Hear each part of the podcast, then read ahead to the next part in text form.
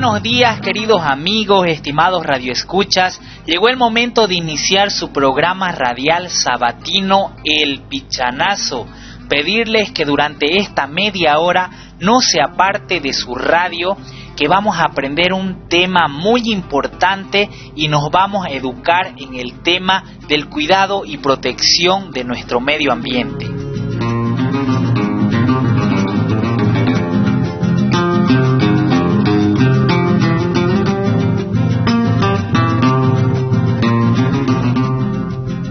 Día de hoy, 6 de mayo del 2023, y en nuestro programa radial número 37, vamos a hablar sobre el Día Internacional de la Madre Tierra que se celebró el 22 de abril.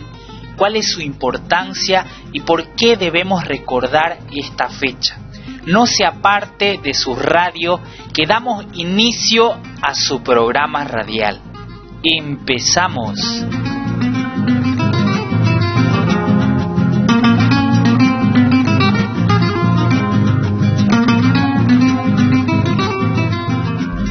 Este programa corresponde al proyecto de empoderamiento comunitario para el manejo de residuos sólidos en la ciudad de Valle Grande, bajo el convenio suscrito entre la Agencia Internacional del Japón y la ONG DIFAR, contraparte del Gobierno Autónomo Municipal de Valle Grande, bajo el Partnership Program de JICA y cuenta con el auspicio del Sistema de Radio y Televisión 26 de enero comprometidos con el cuidado y preservación del medio ambiente.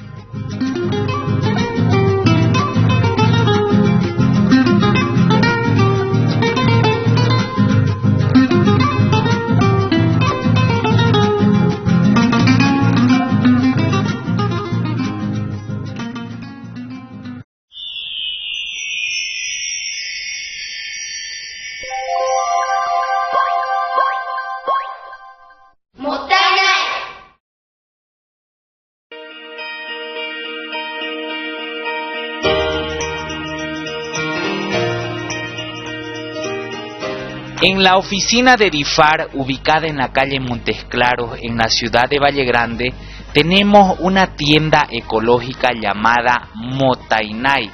En esta tienda usted puede pasar y adquirir diferentes productos ecológicos como ser cepillos de dientes, bombillas, cubiertos, todo esto realizado de bambú. Puede adquirir asientos hechos de llantas, jabones ecológicos realizados con aceites comestibles, lavavajilla ecológico, así entre otros productos.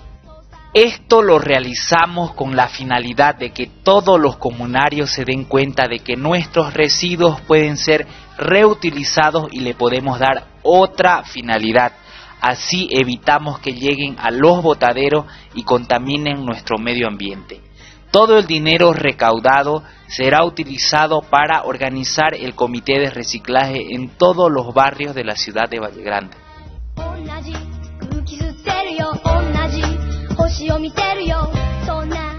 Motainai es un concepto de origen japonés que significa reduce, reutiliza y recicla.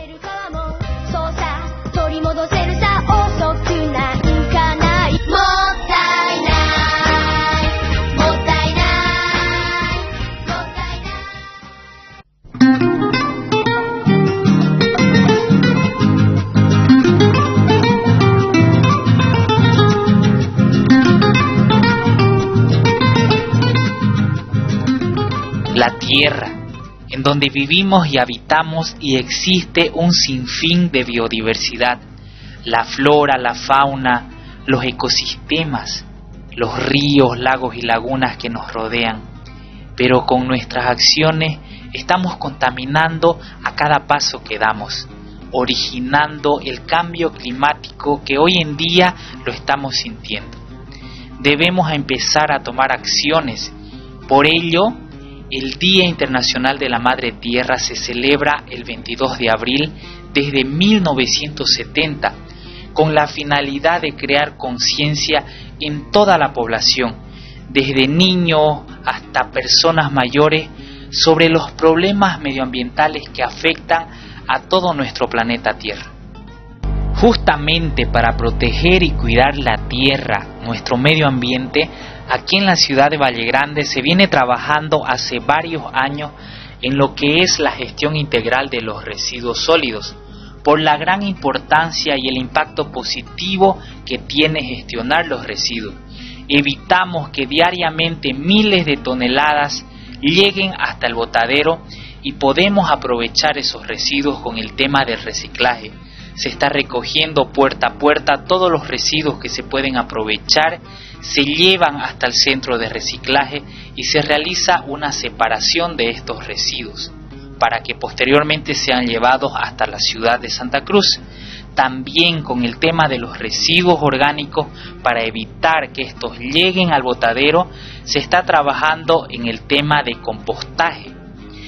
Así también con el proyecto de limpieza Soyi donde se está enseñando a los estudiantes a realizar la limpieza de sus aulas para que ellos sean conscientes y aprendan también qué tan importante es mantener limpio sus lugares donde ellos pasan clases.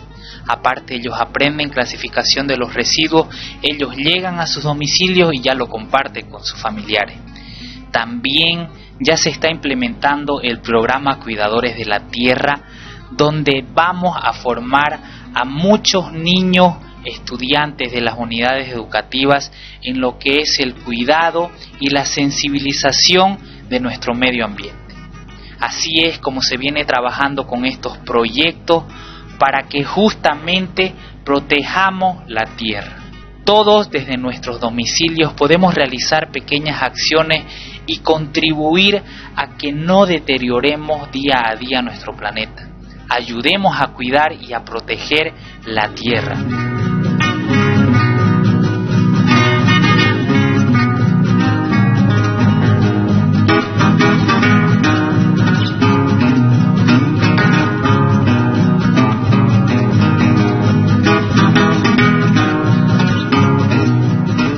Ahora vamos a escuchar un pequeño cuento para poder reflexionar. Adelante.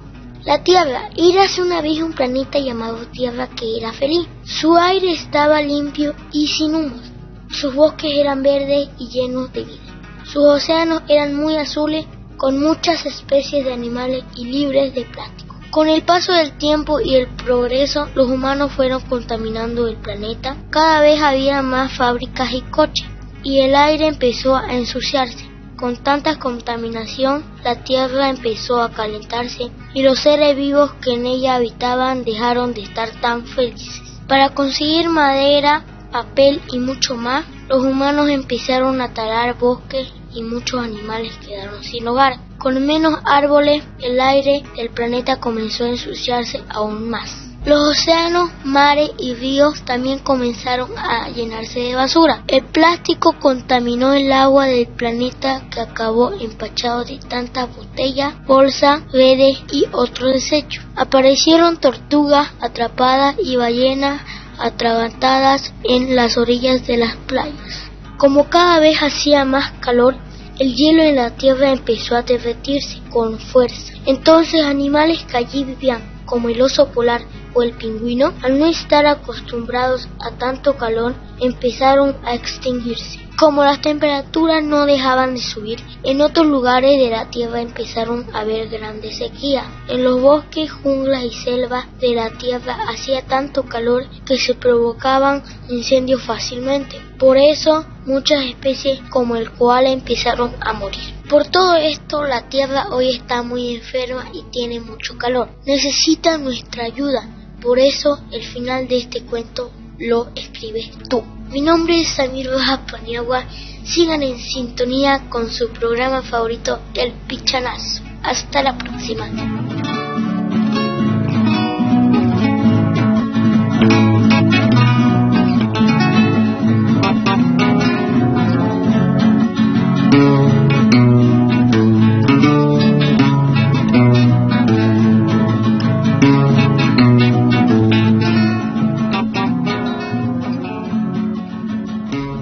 Muchas gracias Samir por habernos leído ese hermoso cuento. Es así como escuchamos que todas las actividades que estamos realizando todos los días el ser humano está causando impactos negativos en nuestro planeta. Estamos llegando a contaminar los mares, los ríos, las lagunas. Estamos matando a muchos animales habitantes en nuestro planeta. Y es así como nosotros debemos escribir el final de esta historia. Ya hay una historia en donde estamos causando daño irreversible a la Tierra. Entonces nosotros podemos hacer ese cambio positivo en nuestro planeta. Hagamos algo.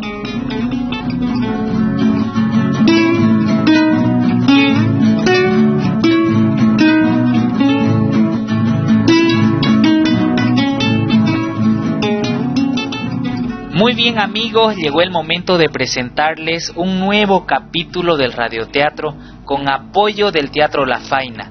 Escuchemos.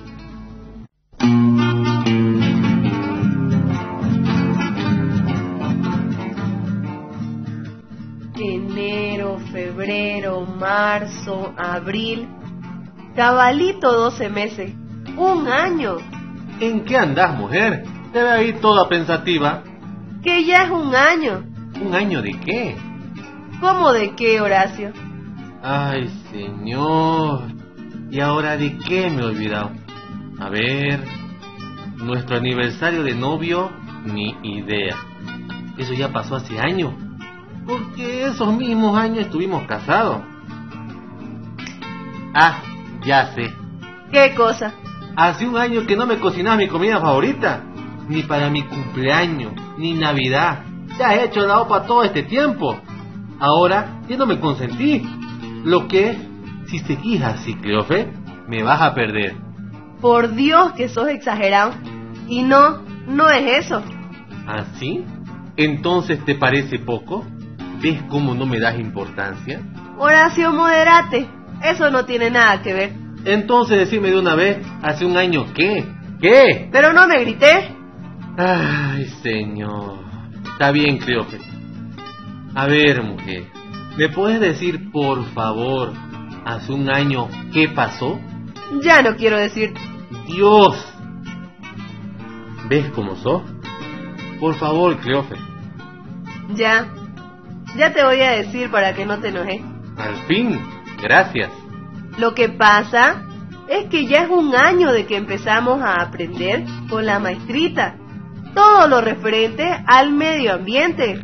Ah, era eso. Ya me asusté yo. Tampoco lo tomes así, porque es algo muy importante que hizo un gran cambio en nuestras vidas, pero sobre todo creamos conciencia sobre el cuidado del medio ambiente. Sí, tenéis razón, Cleofe. Todo este tiempo hemos estado aprendiendo cosas nuevas para proteger a nuestra madre tierra. Pues sí, Horacio.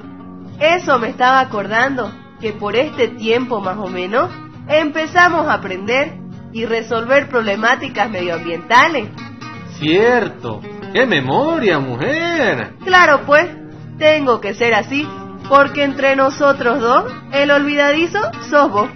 ¿Así? ¿Ah, Para que veas que no soy olvidadizo, como decís, aquí tengo información que fui a conseguir a Difar. ¿Información? ¿Sobre qué? Pues verás, mujer. El anterior sábado escuché en el programa El Pichanazo que el 22 de abril se celebra el Día Internacional de la Madre Tierra.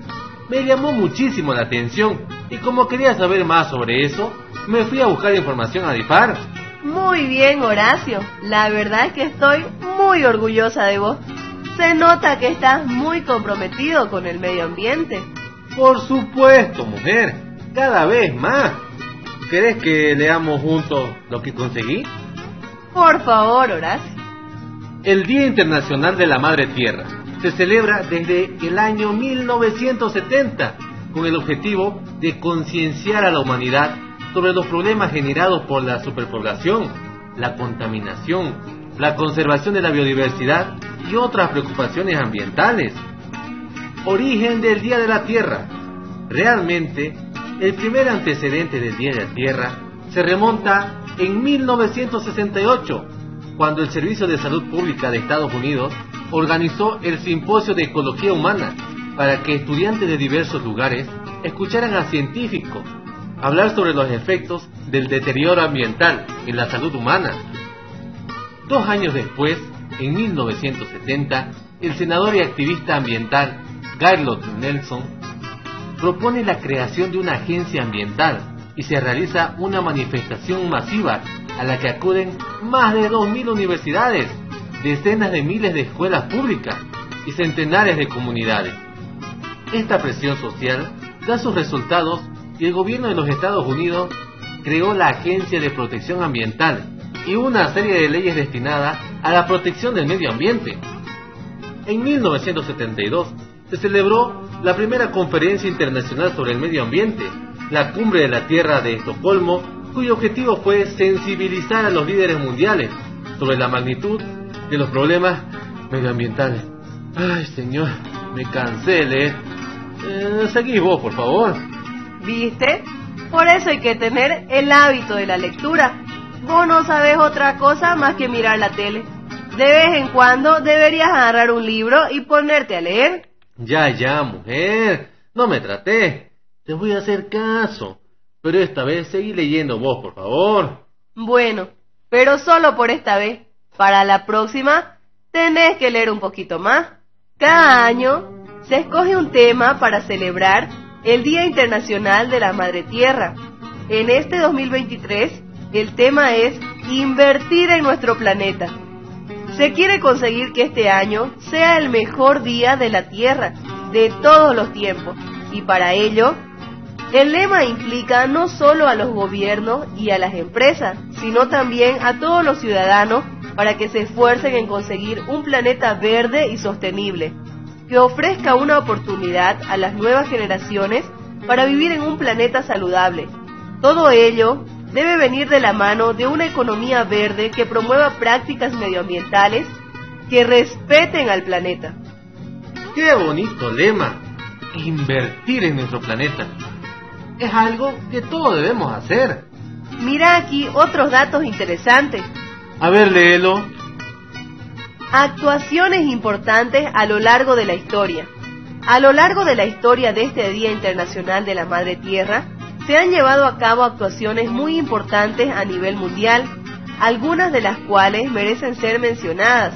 En concreto, en el 20 aniversario de la celebración en 1990, en Asia, Alpinistas chinos, soviéticos y estadounidenses formaron un equipo para recolectar basura dejada en el monte Everest por anteriores expediciones, reuniendo más de dos toneladas. En Francia, los participantes formaron una cadena humana a lo largo del río Loira, alcanzando unos 800 kilómetros de longitud, con el propósito de honrar uno de los últimos ríos limpios de Europa.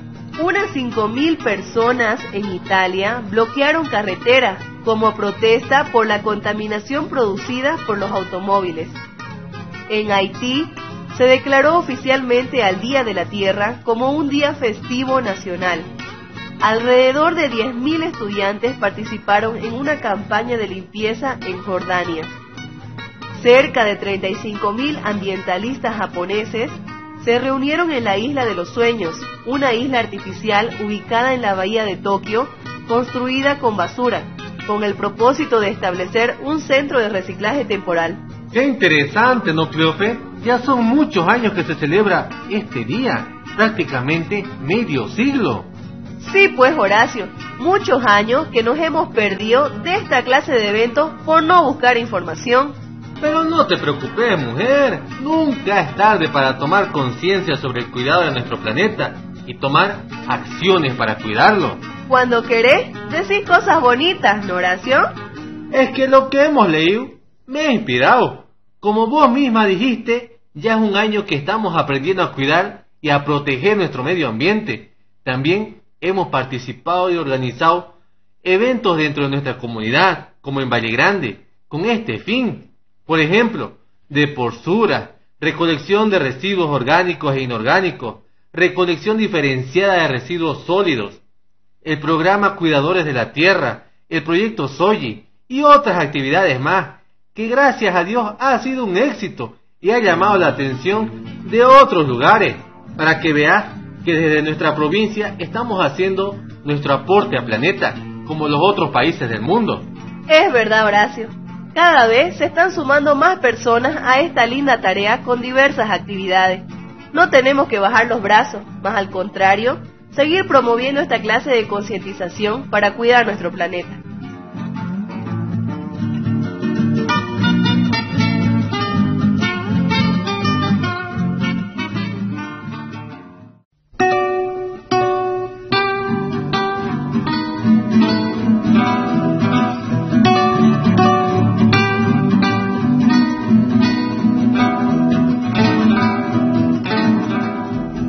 Tiene razón doña Cleofe.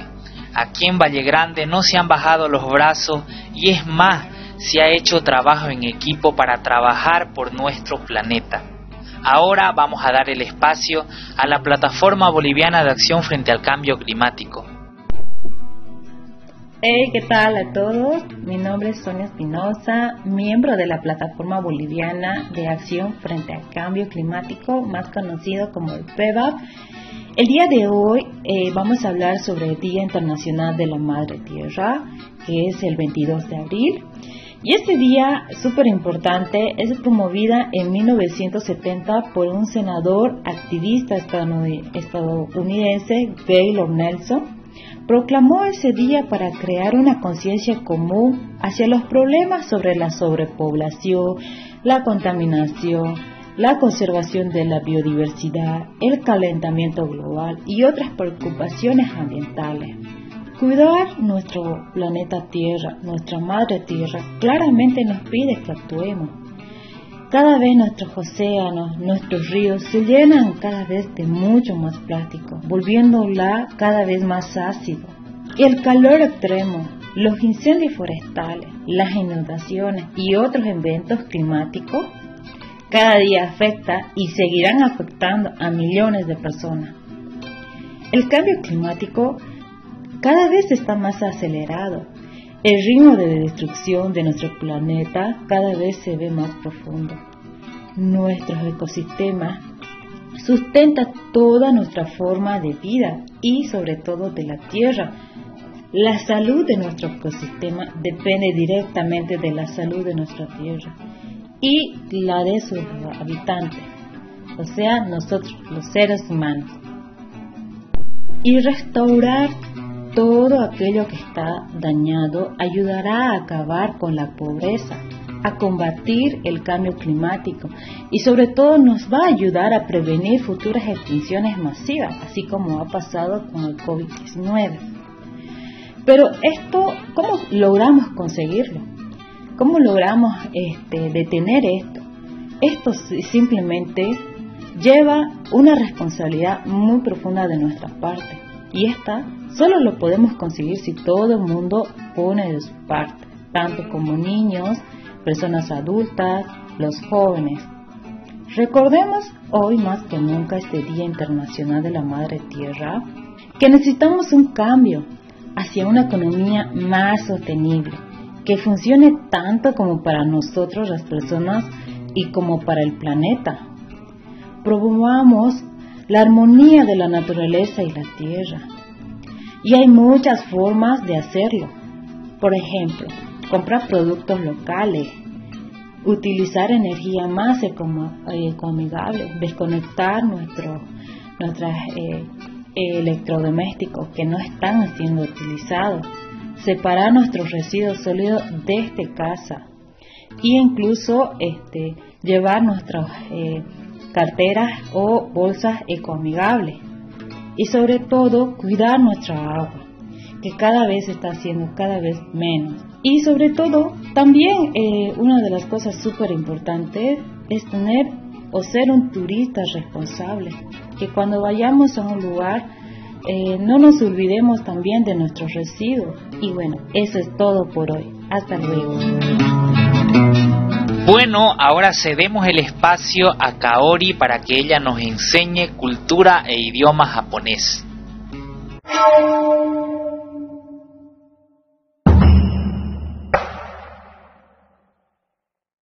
Konnichiwa, ¿o genki desu ka? Habla Kaori. Es la hora de Ah, Hoy voy a hablar sobre cultura japonesa de la reverencia. Mientras camina por las calles de Tokio por la noche, es probable que vean empresarios y oficinistas inclinándose para despedirse. ¿Cuándo y cómo es oficial hacer una reverencia? El concepto de reverencia a veces confunde a los extranjeros. Una de las características del idioma japonés son los honoríficos que cambian ligeramente dependiendo de la persona con la que estés hablando y la reverencia también es un acto de cortesía y respeto. Es un poco difícil notar la diferencia entre cada reverencia. Esta vez presentaré las formas básicas de hacer una reverencia. Se dice que los japoneses comenzaron a inclinarse alrededor de 500 a 800 años después de Cristo cuando se introdujo budismo desde China. En ese momento, inclinarse era un signo del rango de uno. Por ejemplo, quienes saludaban a personas de alto rango se rebajaban para demostrar que no eran una amenaza para ellos. Tales escenas son comunes en películas históricas y obras de teatro. Es fácil de entender si es una pose similar a arrodillarse ante una persona poderosa como un rey o una reina. En Japón moderno, la reverencia se usa de varias maneras. La reverencia que expresa gratitud, petición, felicitación y disculpa a los, disculpa a los demás se considera una habilidad social que todos los japoneses, desde niños hasta adultos, deben adquirir. Hay dos tipos de reverencias, sentados y parados. Hay tres puntos a tener en cuenta en cualquier reverencia. Enderezar la espada sin doblarla, no dobles las piernas y las caderas, e inhala al bajar la cabeza y exhala al devolverla. Aparte de eso, hay varios tipos de reverencias, como se explica a continuación, aunque los conceptos básicos siguen siendo los mismos. Eshaku, inclinado levemente la cabeza. Eshaku, la familiares y amigos simplemente incline la cabeza ligeramente. Además, se inclinan formalmente ante sus compañeros de trabajo y amigos. La reverencia generalmente se hace con sal como buenos días y gracias por su arduo trabajo y puede inclinar la cabeza en un ángulo de aproximadamente 15 grados. Senrei, cortesía superficial. Senrei es una reverencia sentada que se realiza en ocasiones formales o semiformales. Mantenga la cabeza hacia abajo en un ángulo de unos 30 grados es una etiqueta oficial mantener la cabeza baja durante unos segundos en lugar de levantarla de inmediato. Keirei, reverencia oficial. Keirei es la revelación más formal mientras se está de pie con la cabeza baja en un ángulo de unos 30 grados. Por lo general significa agradecimiento y bienvenida a los clientes, etc y también se usa para personas que se conocen por primera vez. Saikere y Shazai, reverencia profunda y disculpa. Saikere y Shazai, esta reverencia es raro y se hace para clientes importantes, suegros, jefes, etc. La etiqueta oficial es bajar la cabeza en un ángulo de unos 45 grados y mantener esa postura durante unos 3 segundos.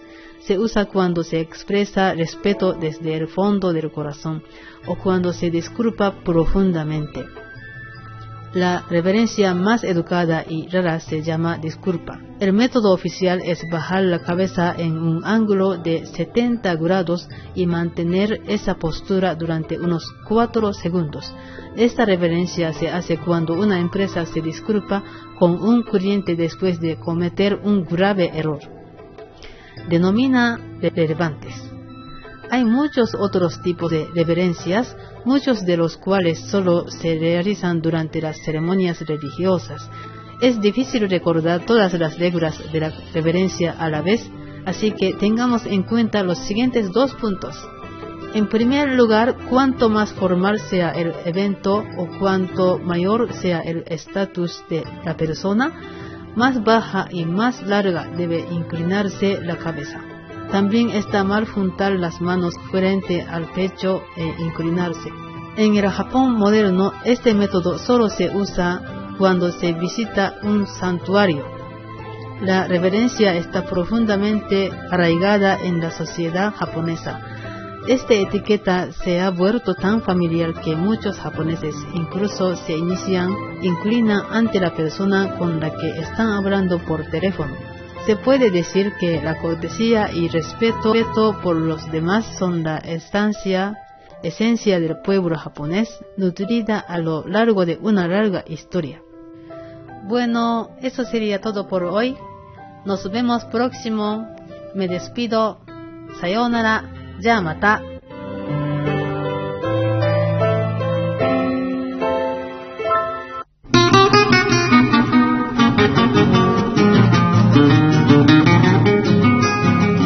Muy bien, y ya llegamos a la parte final de su programa radial.